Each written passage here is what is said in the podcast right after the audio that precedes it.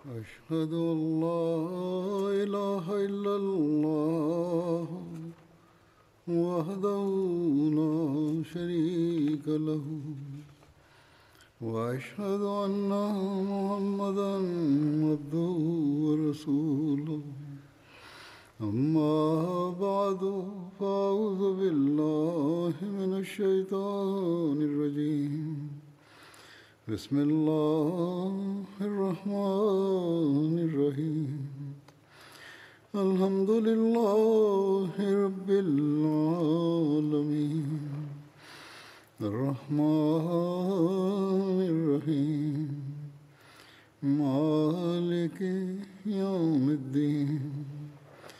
إياك نعبد وإياك نستعين. اهدنا الصراط المستقيم صراط الذين أنعمت عليهم غير المغضوب عليهم ولا الضالين vergangenen Freitagsansprache habe ich über den Märtyrertod von Hazrat Umar Razderano und auch über Streit zwischen Hazrat Ubaidullah bin Umar und Hazrat Usman berichtet. Ich berichtete hierzu eine Überlieferung. Gott weiß, wie weit sie richtig ist und ob dieser Streit stattfand. Wir haben dahingehend weiterhin recherchiert und ich werde diese vorstellen. Es heißt an einer Stelle, dass als Hazrat Ubaidullah bin Umar sich mit Hazrat Usman Zalanho stritt, Hazrat Usman Zalanho noch nicht das Amt des Kalifen innehatte.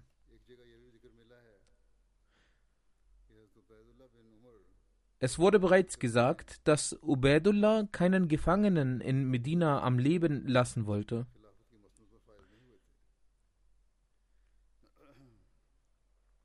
Die ersten Muhajirin versammelten sich gegen ihn, hinderten ihn daran und bedrohten ihn. Er sagte, ich schwöre bei Allah, ich werde sie gewiss töten, das heißt alle Gefangenen und Sklaven. Er hörte nicht auf die Muhajirin. Amr bin As diskutierte mit ihm, bis Ubaidullah sein Schwert an Amr bin As übergab. Dann kam Saad bin Abi Waqas, um es ihm zu erklären, und Ubaidullah bin Umar stritt sich auch mit ihm. Es wurde bereits gesagt, dass der Streit mit äh, Hazrat Usman stattfand, und auch die Menschen versuchten, die, dies zu verhindern. Es wird auch gesagt, als dieses Ereignis stattfand, wurde das Bett von Hazrat Usman noch nicht genommen.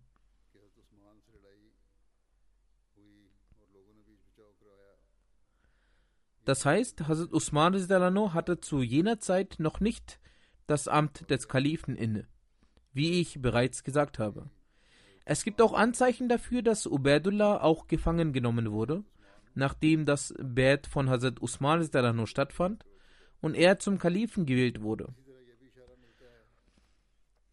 Dieser Fall wurde Hazrat Usman vorgelegt und Amirul Mominin sprach zu den Muhajirin und zu den Ansar und sagte, Gib mir Bericht über diesen Menschen, der Unfrieden im Islam gestiftet hat. Hazrat Ali bin Abi Talib sagte, es wäre von der Gerechtigkeit weit entfernt, ihn freizulassen. Man müsste ihn töten. Gemeint war Ubaidullah bin Umar. Aber einige Muhajirin sagten, dass dies nicht richtig und angemessen sei. Sie sagten, gestern wurde Hazrat Umar Rano getötet und heute soll sein Sohn getötet werden? Dieser Einwand sorgte dafür, dass alle Anwesenden still wurden. Hazrat Ali Rano blieb auch ruhig. Hazrat Usman Rano wollte, dass es auch von den Anwesenden einen Vorschlag gibt, damit man eine Lösung dieser schwierigen Situation findet. Hazrat Amr bin As war in dieser Versammlung anwesend und sagte, Allah hat sie davon befreit. Dies war zu jener Zeit, als er noch nicht der Amirul Mominin der Muslime war. Da dieses Ereignis nicht in ihrer Ära stattfand, tragen sie keine Verantwortung dafür. Aber Hazrat Usman war nicht einverstanden damit und empfand es als richtig, dass Entschädigung ausgeübt werden sollte. Und er sagte, ich bin der Wali der Getöteten und ich werde sie entschädigen durch mein Geld. Das ist ein Vorschlag überdies. In der Geschichte von Tabari heißt es, dass äh, Hazrat Usman Dalanho Hazrat Ubaidullah an den Sohn von Hurmuzan übergab, damit er Rache für seinen Vater üben könnte. Aber der Sohn vergab ihn. Hazrat Muslim Maud hat dies erläutert und wie dieses Problem zu lösen ist und gesagt, kann ein Muslim bestraft werden wegen des Todes eines Ungläubigen? Diesbezüglich zitierte Hazrat Muslim Maud ein Ereignis, das ich auch in der letzten Freitagsansprache erwähnt habe. Aber das werde ich hier nochmal erläutern. Hazrat Muslim Maud sagte, in Tabari heißt es, dass Hurmazan bin Gurmazban bin Hurmazan über den Tod seines Vaters schreibt. Hurmazan war ein iranischer Fürst, der ein Sonnenanbeter war, und es wurde ihm vorgeworfen, dass er an den Mord von Hazrat Umar beteiligt war. Hazrat Ubaidullah bin Umar kam in Rage und hat ohne Recherche zu treiben ihn getötet. Der Sohn sagt, die iranischen Personen haben sich stets in Medina untereinander getroffen, so wie es auch üblich ist, dass, wenn man in ein anderes Land geht, die Heimat zu etwas Besonderem wird. Eines Tages hat sich Feroz, der Mörder von Hazrat Umar mit meinem Vater getroffen. Er hatte ein Dolch bei sich, welches beidseitig spitz war. Der Sohn von Hurmazan erwähnt dies. Mein Vater hat diesen Dolch in die Hand genommen und fragte ihn, was er in diesem Land mit solch einem Dolch macht. Das heißt, in diesem Land herrscht Frieden. Welche Notwendigkeit haben dann Waffen? Er antwortete, dass er damit die Kamele vor sich hertreibt. Bei der Unterhaltung beider Personen hat sie jemand gesehen. Als dann Hazrat Umar gemartert wurde, sagte diese Person, dass sie selbst gesehen habe, wie Hurmazan den Dolch an Feroz übergeben hat. Hiernach hat der jüngere Sohn von Hazrat Umar Ubaidullah, meinen Vater getötet. Als Hazrat Usman Khalif wurde, rief er mich zu sich auch hat er Ubaidullah festnehmen lassen und ihn mir übergeben. Er sagte, O mein Sohn, das ist der Mörder deines Vaters. Du hast mehr Recht auf ihn als wir. Gehe und töte ihn. Ich nahm ihn und ging außerhalb der Stadt. Auf dem Weg schlossen sich mir Leute an. Indes hat niemand eine Konfrontation gegen mich ersucht. Sie baten mich nur, ihn freizulassen. All die Muslime ansprechend sagte ich, ist es mein Recht, ihn zu töten? Alle bejahten dies und sagten, dass es mein Recht sei, ihn zu töten. Sie begannen mit Ubaidullah zu schimpfen, da er eine üble Sache begangen hatte. Dann fragte ich die Menschen, ist es etwa euer Recht, dass ihr ihn freilasst? Sie sagten, keinesfalls haben wir das Recht. Sie begannen erneut mit Ubaidullah zu schimpfen, dass er ohne Beweis meinen Vater umgebracht hat. Daraufhin habe ich ihn für Gott und die Menschen freigelassen. Die Muslime haben mich auf ihre Schultern gehoben und bei Gott, ich habe mein Zuhause auf den Schultern der Menschen erreicht. Sie haben mich meine Füße nicht auf den Boden setzen lassen. Durch die Überlieferung ist es bewiesen, dass die Handlungsweise der Gefährten folgende war, dass sie einen Muslimen, der einen Nicht-Muslim getötet hat, auch mit der Todesstrafe belegen. Des Weiteren wird auch belegt, dass die Instanz, einen Mörder festzunehmen, und zu bestrafen die Regierung ist.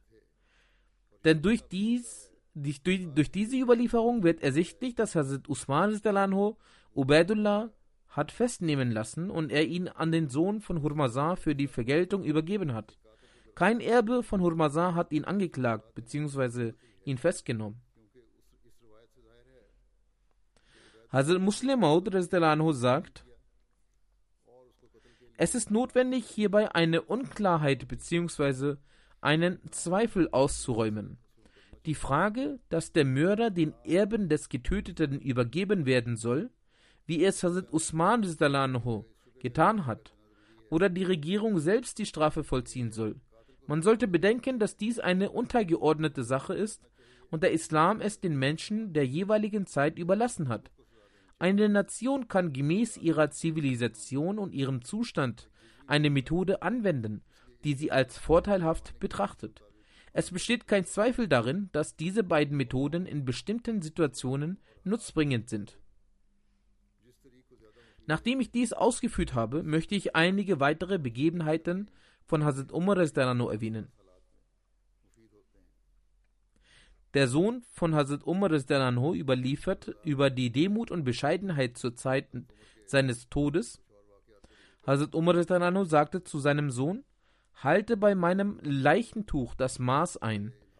Wenn ich von Allah eine Belohnung empfange, dann wird er mir ein besseres Tuch geben, und wenn dies nicht der Fall ist, wird er mir dies wegnehmen. Er wird dabei beim Wegnehmen schnell handeln. Ferner sollte auch bei meinem Grab das Maß eingehalten werden. Wenn hierbei Gutes von Allah empfange, dann wird er es so sehr ausweiten, so weit, bis mein Blick reicht. Doch wenn mir etwas anderes widerfahren sollte, dann wird er das Grab für mich verengen, sodass meine Rippen brechen werden. Des Weiteren sollt ihr bei meiner Beerdigung keine Frau mitnehmen, und ihr sollt nicht ein solches Lob aussprechen für eine Sache, die nicht der Wahrheit entspricht. Denn Allah kennt mich am meisten, am besten.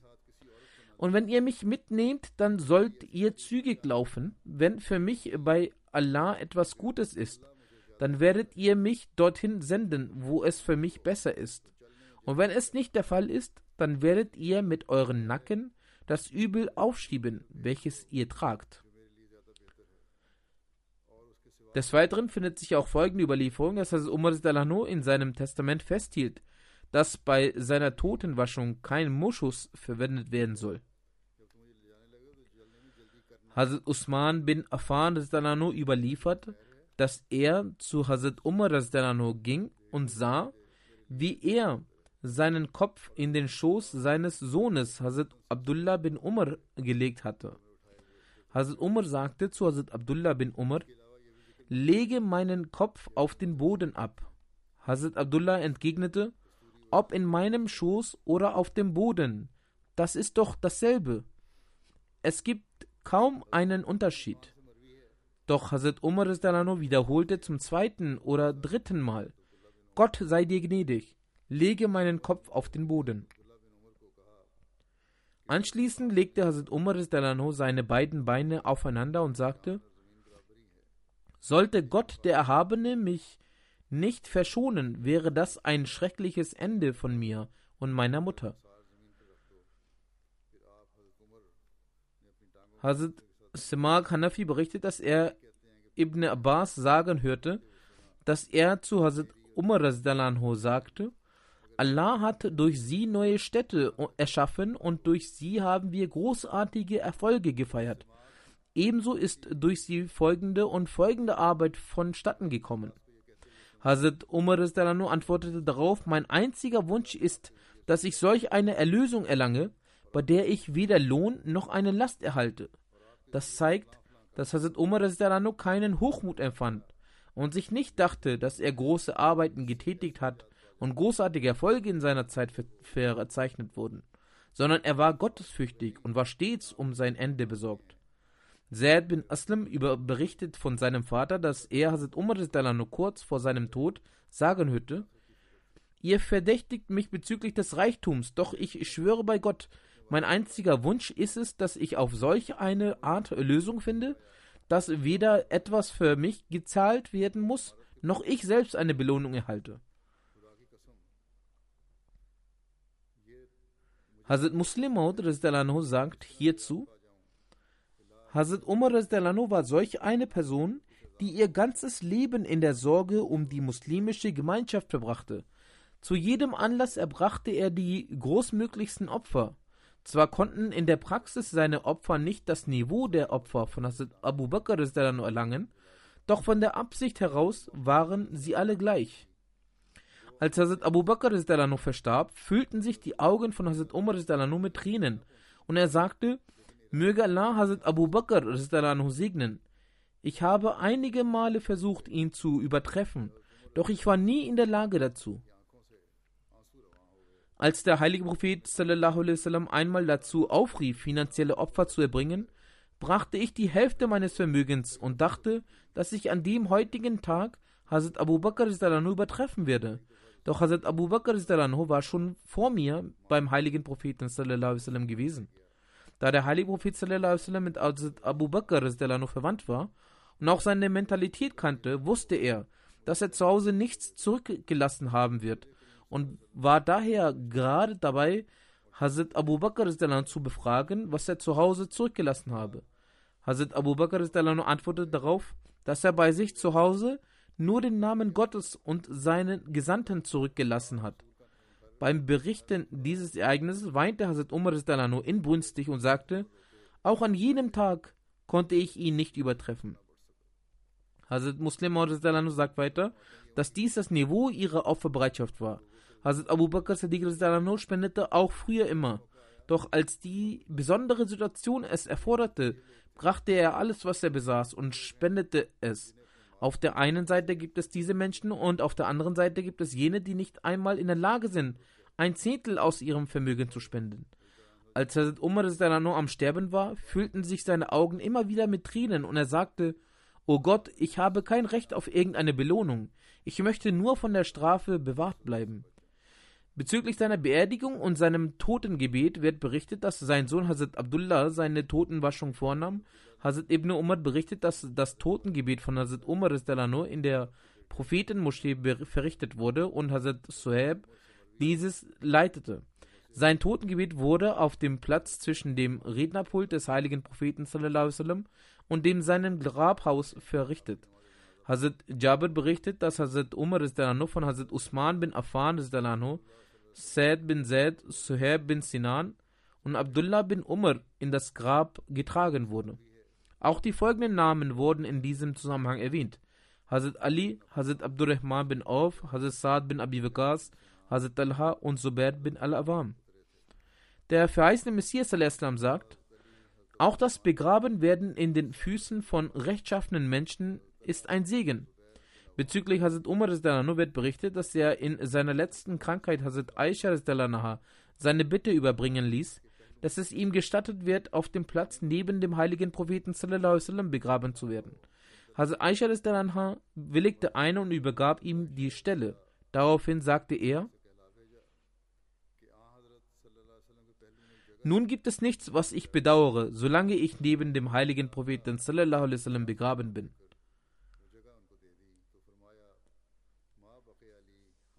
Der verheißene Messias erwähnt an einer anderen Stelle, Gott lässt einen Menschen auf keinen Fall verloren gehen, der sich voll und ganz Gott hingibt, selbst wenn sich die ganze Welt gegen ihn vereint.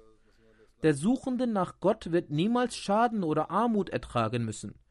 Allah lässt die Wahrhaftigen keineswegs hilflos. Allah ist der Größte.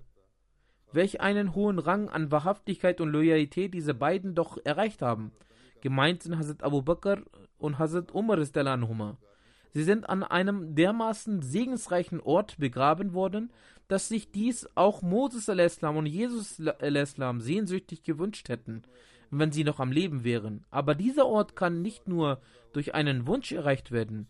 Das ist eine immerwährende Segnung Gottes und diese Segnung erhalten nur diejenigen, die von Anfang an die Unterstützung Gottes genießen. Hazrat Muslim Maud berichtet, als sich der Todestag von Hazrat Umar näherte, äußerte er inbrünstig den Wunsch, neben dem heiligen Propheten sallam, begraben zu werden. Er schickte eine Nachricht an Hazrat Aisha, ob sie es ihm gestatten würde, neben dem heiligen Propheten sallam, begraben zu werden. Selbst christliche Geschichtsgelehrte sind sich darüber einig, dass es auf der Welt keinen Herrscher wie Hazrat Umar gab. Diese christliche Geschichtsgelehrte beleidigten den heiligen Propheten sallam, aber loben Hazrat Umar Diese Person hat sein ganzes Leben in der Gesellschaft des heiligen Propheten sallam, verbracht und sein letzter Wunsch ist es, neben dem heiligen Propheten sallam, begraben zu werden. Hätte sich Hazrat Umar Dalanho jemals gewünscht, neben den heiligen Propheten sallam, begraben zu werden, wenn auch nur ein, eine Tat des heiligen Propheten sallam, nicht für die Zufriedenheit Gottes gewesen wäre? Es ist der Rang des heiligen Propheten sallam, durch welchen sich Hazrat Umar Dalanho wünschte, neben dem heiligen Propheten sallam, begraben zu werden. Über das Alter von Hazrat Umar gibt es auch verschiedene Überlieferungen, in den Büchern Tarikh Tabari, Ustul Ghaba, Al-Badaya wa Nihaya, Riaz Nasara, Tarikh al-Khulafa ist das Alter von Hazrat Umar 53, 55, 57, 59, 61, 63 und 65 erwähnt.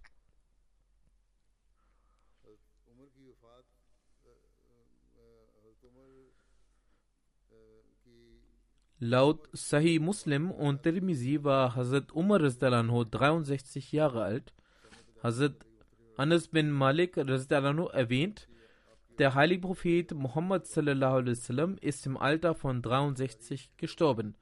So sind auch Hazrat Abu Bakr und Hazrat Umar im Alter von 63 Jahren gestorben. Es sind einige Eindrücke von den Gefährten des heiligen Propheten überliefert. Hazrat Ibn Abbas berichtet, der Leichnam von Hazrat Umar wurde gebracht. Die Menschen versammelten sich um ihn. Sie beteten, bevor sie ihn anhoben. Dann verrichteten sie das Totengebet. Ich war auch unter ihnen, als mich jemand an der Schulter berührte und überraschte. Es war Ali bin Abu Talib. Er betete für Hazrat Umar und sagte, Hazrat Umar hat keinen Menschen hinterlassen, dessen Handlungen Gott näher waren als die von Hazrat Umar. Ich dachte, Gott würde, würde Hazrat Umar noch nicht sterben lassen. Und ich habe den heiligen Propheten sallam, mehrmals sagen hören, ich und Abu Bakr und Umar gingen, ich und Abu Bakr und Umar traten ein, ich und Abu Bakr und Umar traten aus. Der heilige Prophet Muhammad benutzte diese Sätze, wenn er eine Begebenheit erzählt. Jafar bin Muhammad berichtet von seinem Vater, als der Leichnam von Hazrat Umar gewaschen und eingewickelt wurde und der Leichnam auf einem Bett gelegt wurde, stellte sich Hazrat Ali daneben, lobte ihn und sagte, ich schwöre bei Gott, ich wünsche mir, dass ich mit seinen Taten vor Gott treten könnte. Abu Makhalat überliefert, dass Hazrat Ali ibn Abi Talib gesagt hat, dass der heilige Prophet sallam, noch nicht verstorben war. Da wussten wir bereits, dass nach dem heiligen Propheten sallam, Hazrat Abu Bakr unter uns der edelste ist.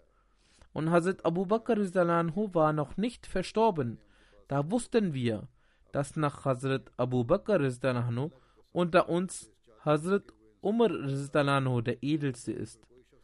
Zaid bin Wahab berichtet, dass sie sich zu Hazrat Abdullah bin Mas'ud begaben.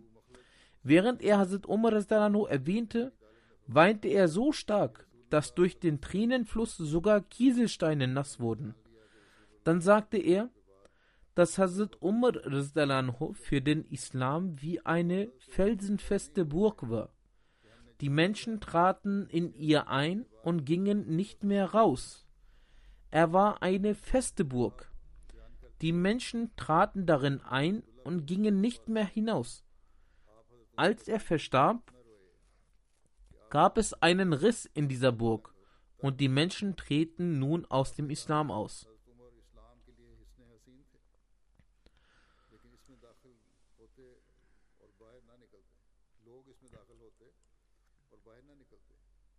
Abu Wail berichtet, dass Hazrat Abdullah bin Mas'ud gesagt hat, wenn man das Wissen von Hazrat Umar auf der einen Waagscheile einer Balkenwaage gelegt hätte und das Wissen aller Menschen in die zweite Waagschale, dann wird die Waagschale von Hazrat Umar schwerer sein.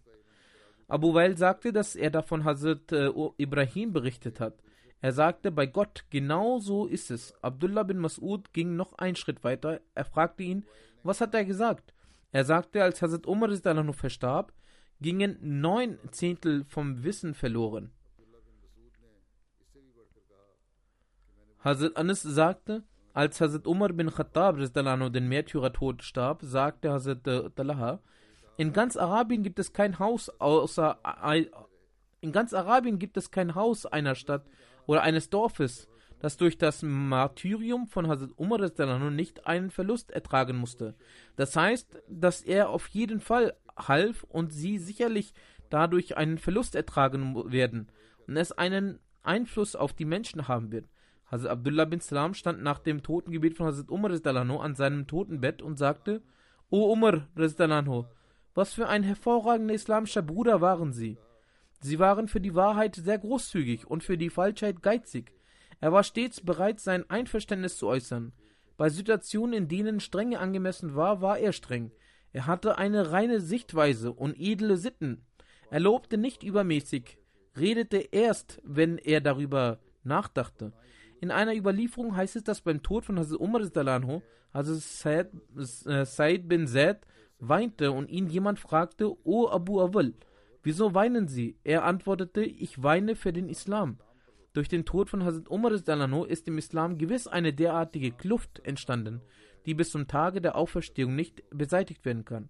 Hazrat Ibn Umar berichtet, dass sie zu Lebzeiten des heiligen Propheten sallam, zu sagen pflegten, dass nach dem heiligen Propheten sallam, Hazrat Abu Bakr der edelste ist, danach Hazrat Umar und danach Hazrat Usman Hazrat Huzaifa sagte, dass das Beispiel des Islam in der Ära von Hazrat Umar mit jener Person zu vergleichen war, die stetig auf dem Weg des Fortschrittes voranschritt.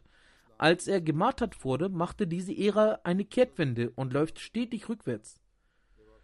Über die Frauen und Kinder von Hazrat Umar wird auch berichtet. Er hatte zu verschiedenen Zeiten insgesamt zehn Ehefrauen, von ihnen hatte er neun Söhne und vier Töchter. Darunter ist eine Tochter Hazrat Hafsa, die das Segen hatte, in den reinen Ehebund vom heiligen Propheten aufgenommen zu werden. Hazrat Zainab bin Mas'un war die erste Ehefrau.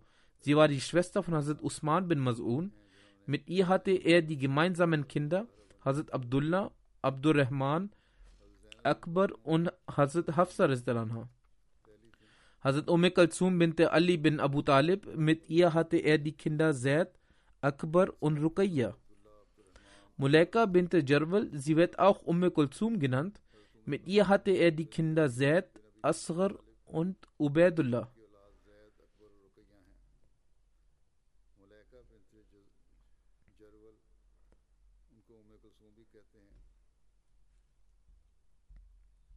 Qurayba bint Abu Umayya Makhzumi, da Mulaika und Qurayba nicht den Islam annahmen, hat Hazrat Umar sechs nach der Hijra sich von ihnen scheiden lassen. Hazrat Jamila bin Sabit, ihr Name war Asia. Der heilige Prophet sallam, ließ ihn auf Jamila ändern. Sie war die Schwester des Badri-Gefährten Asim bin Sabit. Mit ihr hatte er das Kind Asim.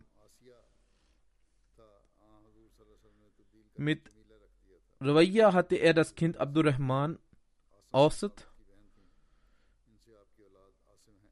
Über den ersten wird gesagt, dass sie Umme Walad ist, sprich eine Kriegsgefangene, die man heiratet und die durch das Gebären eines Kindes frei wird. So gab es noch eine Umme Walad, welche Abdurrahman Asghar zur Welt brachte. Mit Hazrat Umme Hakim bint Haris hatte er das Kind Fatma. Mit Fokia hatte er das Kind Zainab. Mit Hazrat Atika bint Zaid hatte er das Kind Ayaz. Der berühmte Orientalist Edward Gibbon beschreibt über die Geschichte von Hazrat Umar dass seine Enthaltsamkeit sowie seine Demut nicht weniger als die Frömmigkeiten von Hazrat Abu Bakr waren.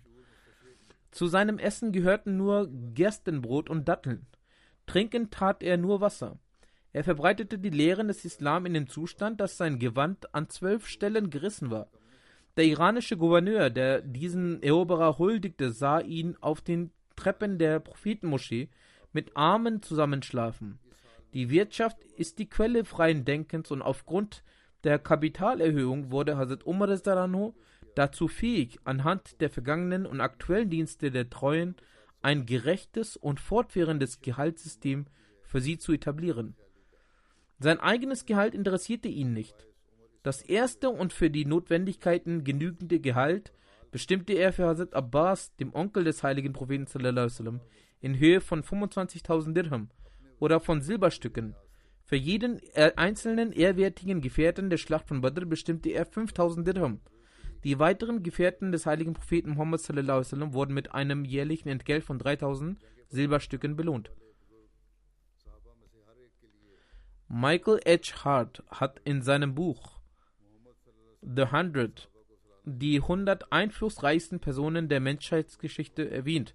Auf den ersten Platz hat er den heiligen Propheten Muhammad sallam, gesetzt und in diesem Buch hat er auf dem 52. Platz Hazrat Umar erwähnt.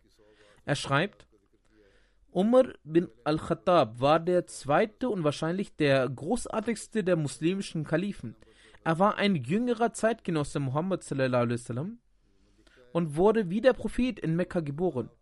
Das Jahr seiner Geburt ist nicht bekannt, aber vielleicht war es um 586. Umar war ursprünglich einer der erbittertsten Gegner Muhammads sallam, und seiner neuen Religion, bekehrte sich jedoch ziemlich plötzlich zum Islam und war danach einer seiner stärksten Befürworter. Die Parallele zur Bekehrung des heiligen Paulus zum Christentum ist frei, äh, frappierend. Umar wurde ein Anhänger des Propheten Mohammed und blieb es auch während seines Lebens. Im Jahr 632 starb Mohammed, ohne einen Nachfolger zu bestimmt zu haben. Umar unterstützte umgehend die Kandidatur von Abu Bakr, einem engen Gefährten und Schwiegervater des Propheten, wodurch ein Machtkampf vermieden wurde. Er schreibt dies auf seiner Weise, nicht bereit zu akzeptieren, wie die Muslime einheitlich den Kalifen bestimmt. Nichtsdestotrotz, er schreibt aus einer weltlichen Perspektive.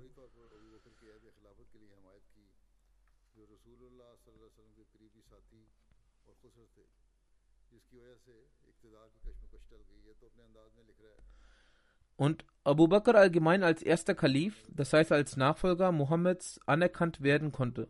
Abu Bakr war ein erfolgreicher Führer, aber er starb, nachdem er nur zwei Jahre lang als Kalif gedient hatte. Er hatte jedoch ausdrücklich Umar, der ebenfalls ein Schwiegervater des Propheten war, zu seinem Nachfolger ernannt, sodass auch hier ein Machtkampf vermieden wurde. Auch hier versucht der Autor es aus einer weltlichen Sicht zu schildern. Nichtsdestotrotz lobte er. Umar wurde 634 Kalif und behielt die Macht bis 644 als er in Medina von einem persischen Sklaven ermordet wurde. Auf dem Sterbebett ernannte Umar ein sechsköpfiges Komitee zur Wahl seines Nachfolgers und verhinderte damit erneut einen bewaffneten Kampf um die Macht. Das Komitee wählte Usman Dananho, den dritten Kalifen, der von 644 bis 656 regierte. Es war die zehnjährige Ära Umars, in welchen den Arabern die wichtigsten Eroberungen gelangen. In der kurzen Zeit seines Khilafats griffen die Araber Syrien und Palästina an, welche zur damaligen Zeit zum Byzantinischen Reich gehörten. Bei der Schlacht von Jarmuk im Jahre 636 errungen die Araber einen Sieg gegen die byzantinischen Truppen, der schlussendlich dafür sorgte, dass sie eine endgültige Niederlage erleiden.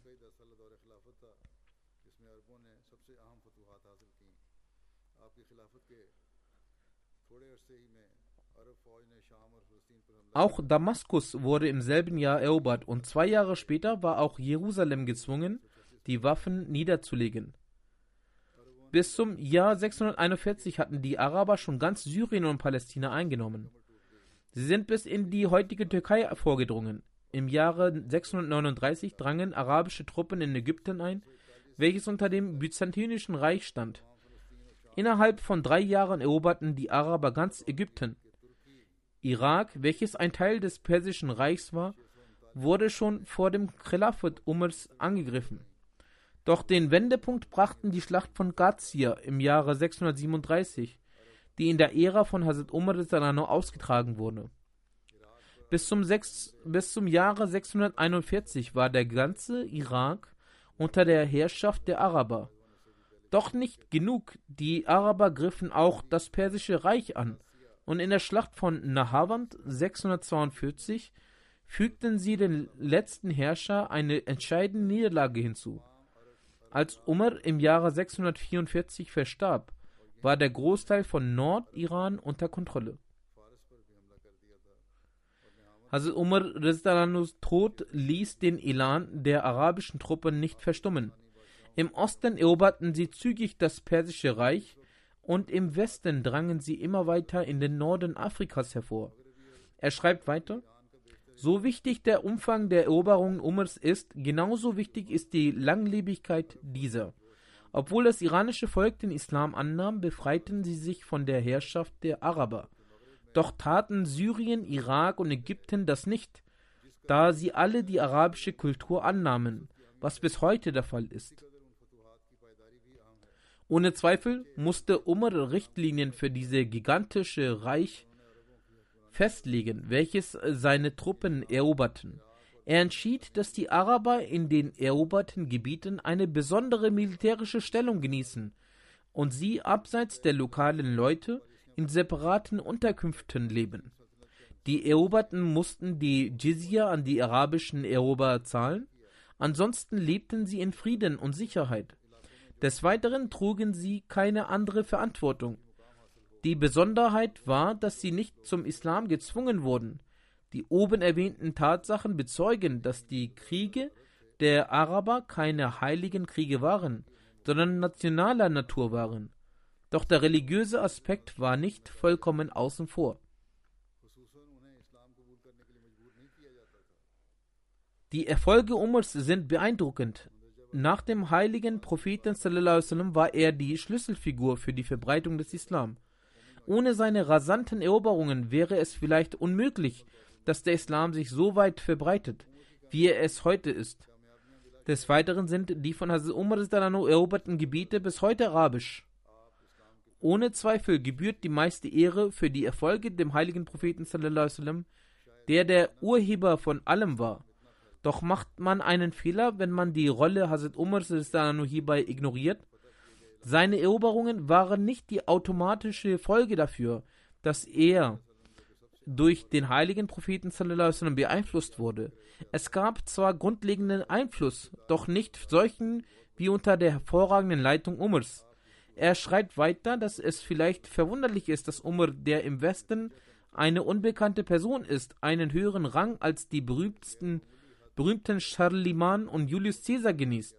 Doch, sie, doch sind die Eroberungen der Araber unter Umar im Vergleich zu Charlemagne und Caesar in Bezug auf Umstände und Zeit viel wichtiger.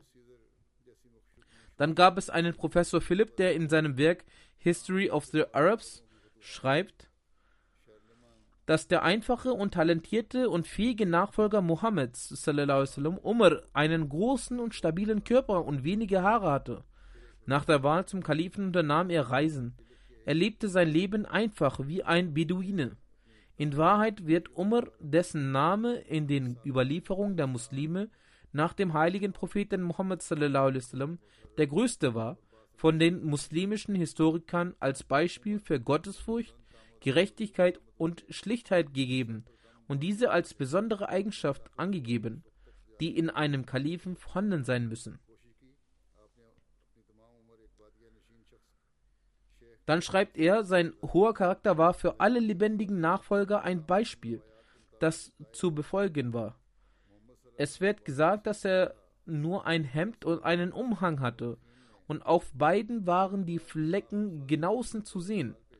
Er schlief auf dem Bett von Blättern der Dattelpalme, er hegte keine anderen Gedanken als über die Stärke des Glaubens, die Hoheit der Gerechtigkeit, den Fortschritt der Araber und des Islam und seiner Unversehrtheit.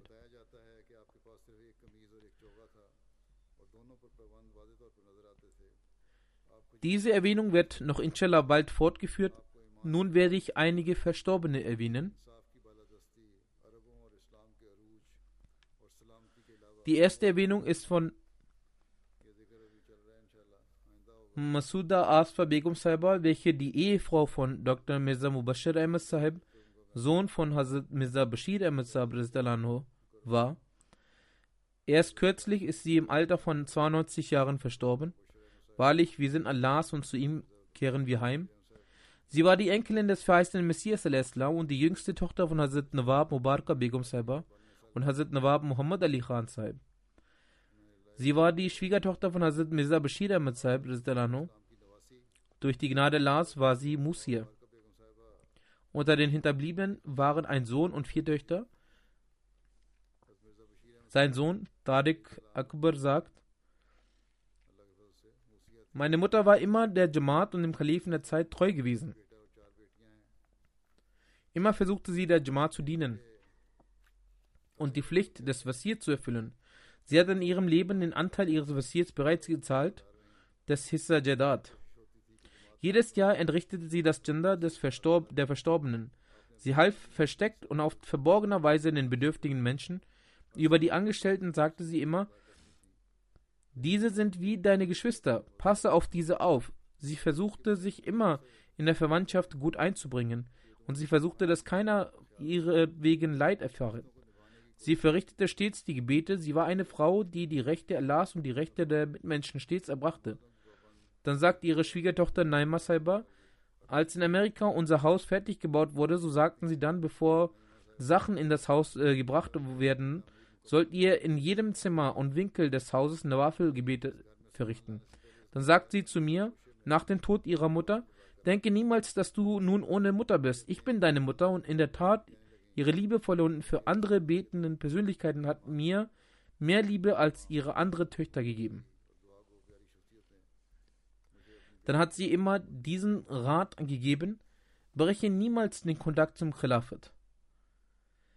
Ich war mit ihr auf verschiedene Art verwandt. Da sie Schwester meiner Großmutter war, von der zweiten Mutter, so wurde sie auch Großmutter genannt und sie war auch die Tante mütterlicherseits und auch väterlicherseits in der Verwandtschaft. Aber sie sagt, trotz all diesen Beziehungen bin ich dem Kalifen der Zeit ergeben. Und das sind nicht nur bloße Worte, sondern in der Tat hat sie diesen Bund, den Bund mit dem Khilafat, in Treue verbracht. Sie spendete sehr viel. Das Gender von Tehrik Jadid hat sie im Namen der älteren Lehren und auch von den Angestellten Guardians entrichtet.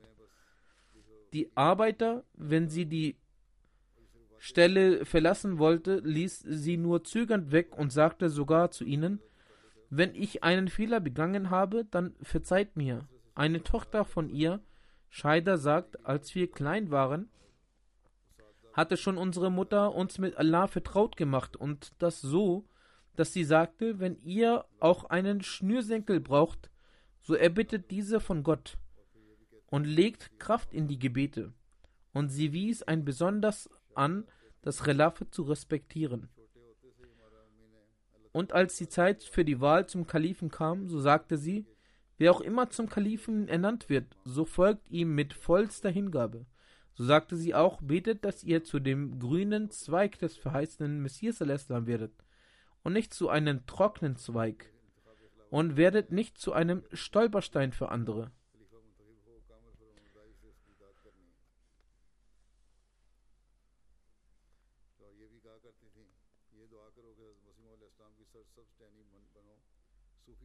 Dann sagt ihre Tochter Nusret Jahan, sie hat schon seit der Erziehung unserer Kinder diese Sache vor ihren Augen gehabt. Wenn sie den heiligen Koran gelesen hat und an einer Stelle stehen blieb, so erklärte sie die Bedeutung davon, oder sie gab einen anderen Rat. So erwähnten sie die Verstorbenen immer in guten Worten. Sie kannte viele unvergessliche und weise Geschichten, welche sie immer erzählt, erzählte und erwähnte. صدر صاحبہ لجنہ لاہور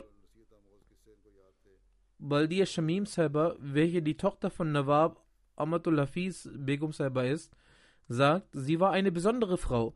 Wann immer sie zum Gender motiviert wurde, so war sie immer davon überzeugt und sie zahlte das Gender mit Gewissen. Manchmal sagte sie es und manchmal schrieb sie es auf einem Zettel und gab ein Versprechen. Und sie entrichtete eine große Summe für das Gender. Und sie sagte auch, man solle es nirgends erwähnen. Sie war eine sehr einfache Frau. Sie war in ihren privaten Angelegenheiten sehr simpel. Einige Personen haben sie sogar für geizig gehalten, aber sie selbst lebt einfach. Aber im Spenden und im Almosen hatte sie eine sehr offene Hand. Sie sagte, einmal habe ich für die Moschee in meiner Region um Spenden gebeten, dann wurde sie erwähnt, so hat sie dann eine große Summe, etwa 10 Millionen Rupien für das Gender geschickt.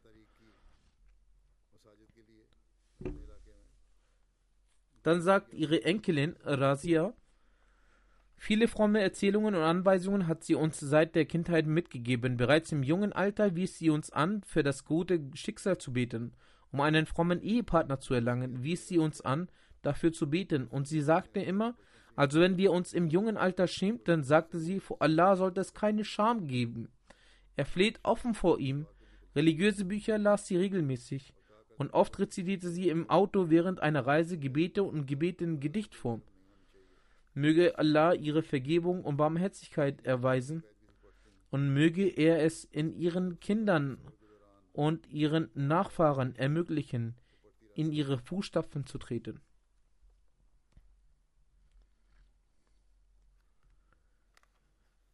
Die zweite Erwähnung ist von der ehrenwerten Schwester Clara, die Frau von Herrn Roland Sensebayev Sahib, ehemaliger nationaler Vorsitzender der Jamaat Kasachstan, Sie ist äh, im letzten Monat verstorben. Wahrlich Allah sind wir und zu ihm kehren wir heim.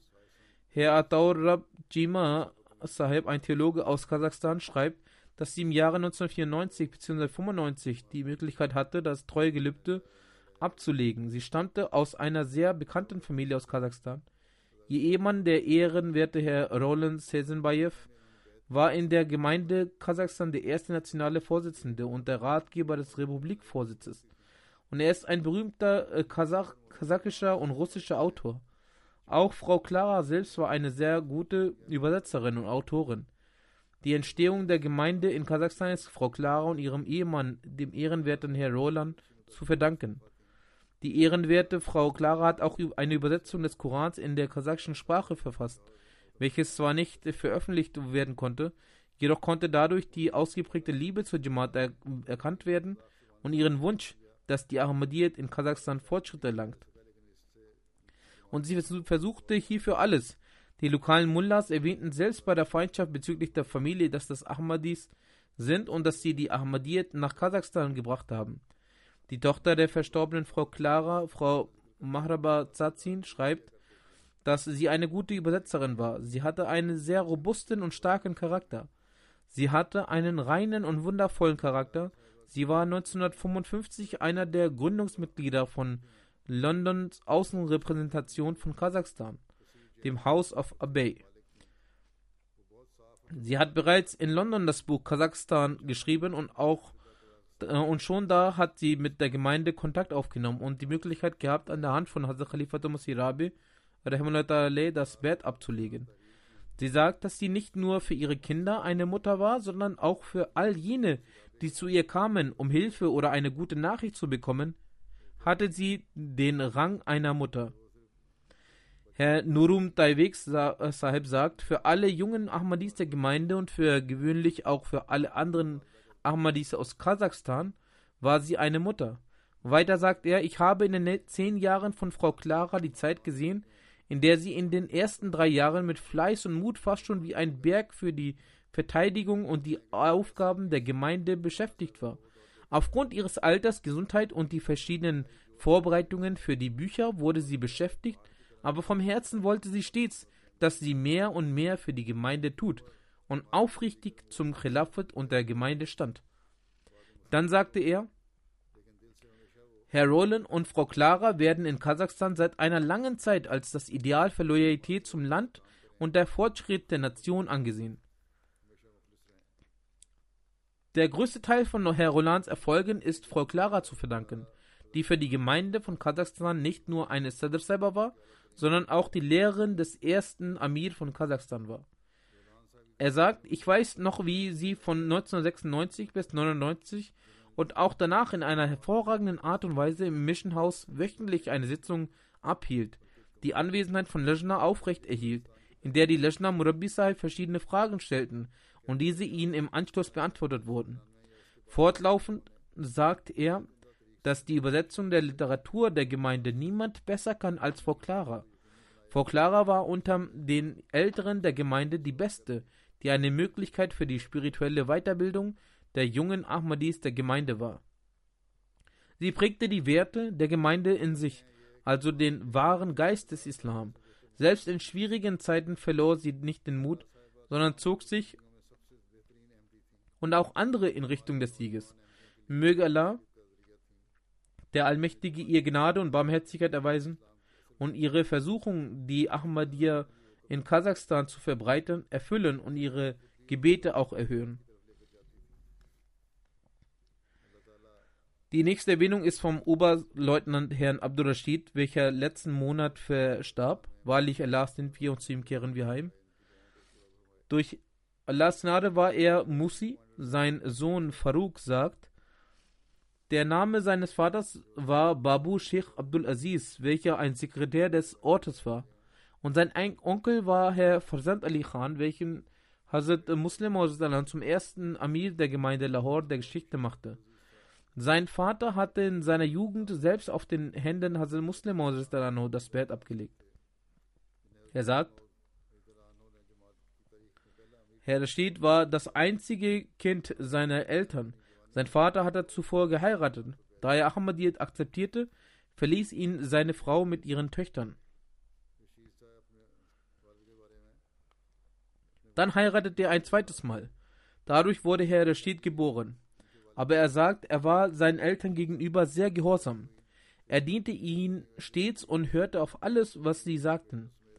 Bis zur Teilung Indiens bildete sich Vater in Guardian weiter. Dann sagte er, während der Teilung reiste er mitsamt vielen weiteren Karawanen von Guardian nach Lahore. Und dann siedelte er sich mitsamt den anfänglichen Familien mit seinen Eltern in Rabwa ein. Um 1954 erhielt er den Dienst bei der Luftstreitkraft und war in verschiedenen Luftstützpunkten angestellt.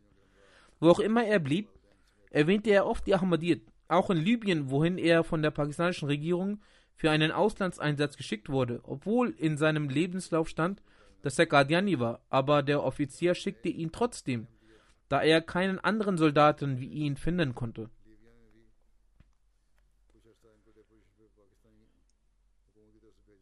Er sagt, Vater sagte einmal hätte Pakistan in Libyen ein Meeting mit einem Botschafter gehabt. Als er das Büro des Botschafters betrat, lagen auf einer Seite arabische Bücher und Broschüren gegen Ahmadiyyat. Also fragte Herr Rashid den Botschafter mit großem Mut, was dies sei und warum es dort hingelegt worden sei. Er antwortete, es seien bloß Spielereien. Er solle sich nicht sorgen. Er sagte, sie seien durch die Regierung Ziaul Haqs gedruckt und an sie geschickt worden, damit sie sie im Land verbreiten und sie seien an alle arabischen Länder geschickt worden. Dann sagt er, laut seinem Bericht war Hazrat Khalifa Musirabi 1982 nach Spanien gekommen und ernannte ihn dort Amir der Gemeinde Libyen. Er schrieb es selbst handschriftlich in diesen Brief. Er war der erste Amir der Gemeinde Libyen. Das fünfmalige Gebet verrichtete er sowieso. Es ist die Pflicht eines Gläubigen. Er war sehr beständig in der Rezitation des Heiligen Koran sowie der Zahlung des Chanda.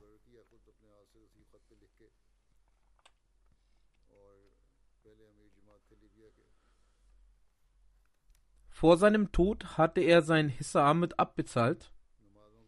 Auch das Gender des Waqf und des Tariq Jadid zahlte er sowohl für sich selbst als auch für andere. Er sagt, er pflegte diese Geschichten von Hazrat Khalifa Masih Sani Rizdalanho zu erzählen, dass der Sohn schreibt, dass er sie ihm erzählte, dass Hazrat Khalifa Masih Sani Rizdalanho ihn in den ersten Tagen Rabwas zu einer Angelegenheit herbeirief. Es waren heiße Tage. Er sagt, als Vater den Raum betrat, lag Hazur Rizdalanho auf einer Matte und als er sich erhob, befanden sich Abdrücke der Matte auf dem Körper Hasurs Rizdananhu. Durch solche Erzählungen, sagte er, entstand auch in den Herzen von uns Kindern eine Verbindung der Liebe und des Gehorsams zur Khilafat und sie hatten einen großen Einfluss. 1984 ging er von der Air Force im Rang des äh, Squadron Leader, also des Staffelleiters, in den Ruhestand. Dann nahm er in Rabwa eine permanente Bleibe ein und arbeitete in den Büros der Sadr Amumi und Qaza für einige Zeit. Er war Helfer von Armen und achtete auf die Bedürfnisse aller. Und er sagte, dass er von vor seinem Tod als letzten Willen und sagte, auch sagte, sich um Arme zu kümmern. Möge Allah der Allmächtige ihm Gnade und Vergebung erweisen und auch die Kinder dazu befähigen, seine Wohltaten fortzuführen. Die nächste Erwähnung ist von der ehrenwerten Frau Zubeda Begum, Ehefrau von Herrn Karim Ahmed Naim aus Amerika. Sie verstarb ebenfalls im vergangenen Monat. Wahrlich, Allah sind wir und zu ihm kehren wir heim. Sie war die jüngste Schwiegertochter von Herrn Hazrat Ashmatullah äh, Khan die Verstorbene war versunken in das Khilafat und war eine fromme und aufrichtige Frau. Durch die Gnade Allahs war sie Musia. Zu den Hinterbliebenen zählen drei Söhne und zwei Töchter. Einer ihrer Söhne, Herr Munem Naim, ist Präsident von Humanity First USA. Und sie war die Schwiegermutter des Märtyrers Herrn Dr. Abdullah Manaz Diki Sahib. Ihre Tochter Amato Shafi, Ehefrau von Herrn Dr. Manaz Diki, Shahid, äh, schreibt, dass es Ihre Angewohnheit war, mit jenem einen liebevollen Umgang zu pflegen. Sie betete für andere, sie gab aufrichtige Ratschläge, sie half Armen, es war ihre besondere Eigenschaft, äh, und weiteren Verwandten liebevoll umzugehen. Seit ihrer Jugend verrichtete sie das Tahajjud-Gebet auf Allah, dem Allmächtigen, vertrauend, verbrachte sie ihr Leben. An Freitagen haben wir sie seit unserer Kindheit immer in Gebeten gesehen. Sie war stets besorgt, ihre Jannat pünktlich zu zahlen. Möge Allah der Allmächtige ihr gnädig sein und vergeben möge auch die Kinder befähigen, fromme Handlung zu vollbringen. Die nächste Erwähnung ist von Herrn Hafiz Ahmed äh, Gummen. Hafiz Ahmed Gummen, er ist in den vergangenen Tagen verstorben. Wahrlich Allah sind wir und zu ihm kehren wir heim. Er hatte ein besonderes Interesse, die Übersetzung des Heiligen Koran und dessen Interpretation zu lesen. Genauso hat er alle Bücher des verheißenen Messias Islam gelesen. In Rabwa erhielt er auch die Möglichkeit zu religiösen Diensten. Er war sehr pünktlich, gastfreundlich, liebevoll mit Kindern ein sehr bescheidener und fleißiger Mensch. Auf seiner Zunge war stets das Gedenken Allahs. Sein Mitgefühl zur Schöpfung war sehr ausgeprägt. Er nahm auch Leid auf sich, um andere Erleichterung zu bringen. Der Verstorbene war mit der Gnade Lars Musi. Zu den Hinterbliebenen gehören außer der Ehefrau drei Söhne und drei Töchter. Einer seiner Schwiegersöhne, Herr Kashif Hamid Bajwa, ist auch hier in unserem Büro des Privatsekretärs als Murabbi tätig. Seine Tochter Amadul Qudus sagt, er war durch und durch mit Demut und Bescheidenheit erfüllt. Seine Kleidung war schlicht, sein Heim war schlicht, seine Nahrung war schlicht. Er zeigte Abneigung gegen das Prahlen. Er dachte, er dachte stets daran, Armen zu helfen. Trotz finanziellen Möglichkeiten gab es für sich wenig aus und gab mehr für die Armen aus. Möge Allah der Allmächtige auch mit ihm Gnade und Vergebung walten und seinen Kindern auch ermöglichen, seine frommen Handlungen fortzuführen.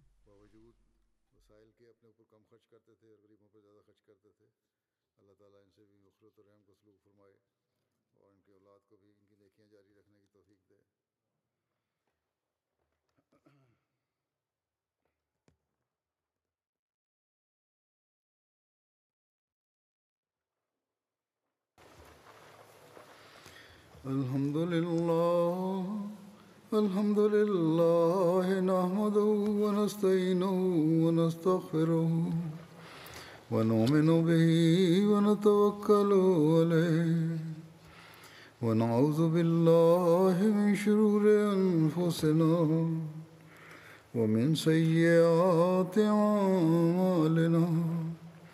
من يهده الله فلا مضل له ومن يضلل فلا هادي له. ونشهد أن لا إله إلا الله. ونشهد أن محمدا عبده ورسوله. عباد الله رحمكم الله. إن الله يأمر بالعدل واللسان وإيتاء ذي القربى وينهى عن الفحشاء والمنكر والبغي يعظكم لعلكم تذكرون. اذكروا الله يذكركم وادعوه يستجب لكم ولذكر الله أكبر.